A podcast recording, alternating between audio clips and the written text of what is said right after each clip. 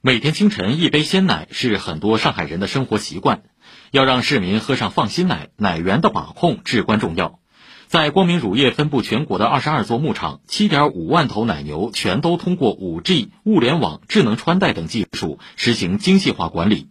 数字化转型过程，牧场还在尝试采用更多人工智能设备，让每一滴牛奶优质、安全，并且可追溯。请听报道。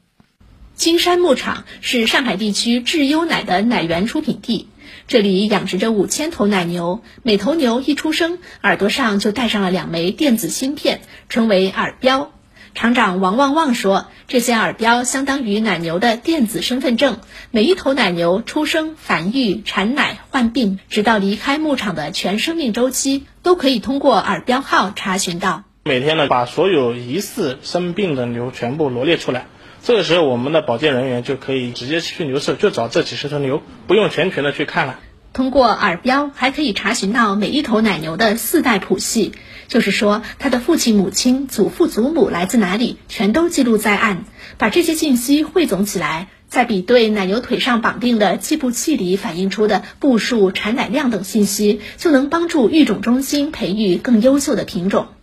每年呢，会根据现场的一个情况，要进行一个线性评分，再通过这些数据去比对，来判断这个奶牛以后改良的方向在哪里，是要改良它的非关节，还是改良它的乳房结构，还是改良它的产奶性能，都是要有这些大的数据才可以去做后续的一些工作。奶牛是一种怕热的动物，平均体重是人的十倍，身上的汗腺却只有人的十分之一。牛舍里挂在高处的风扇和喷淋设备，不时地对着牛群送去清凉。光明牧业信息中心主任王伟说：“但是我们摘了喷淋之后呢，它是通过微波和红外技术去感应上面有没有牛，有牛了之后它再喷，没有牛它就不喷。这样的话会减少我们的环保压力。大概节省的大概是四十五到五十。我们对，像金山牧场的话，一百多万肯定节省。”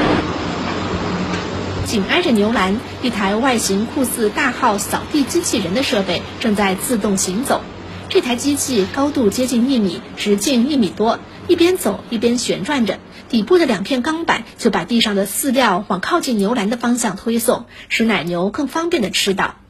原来这是牧场最近在试用的推料机器人，将来它很可能完全取代传统的人工推料。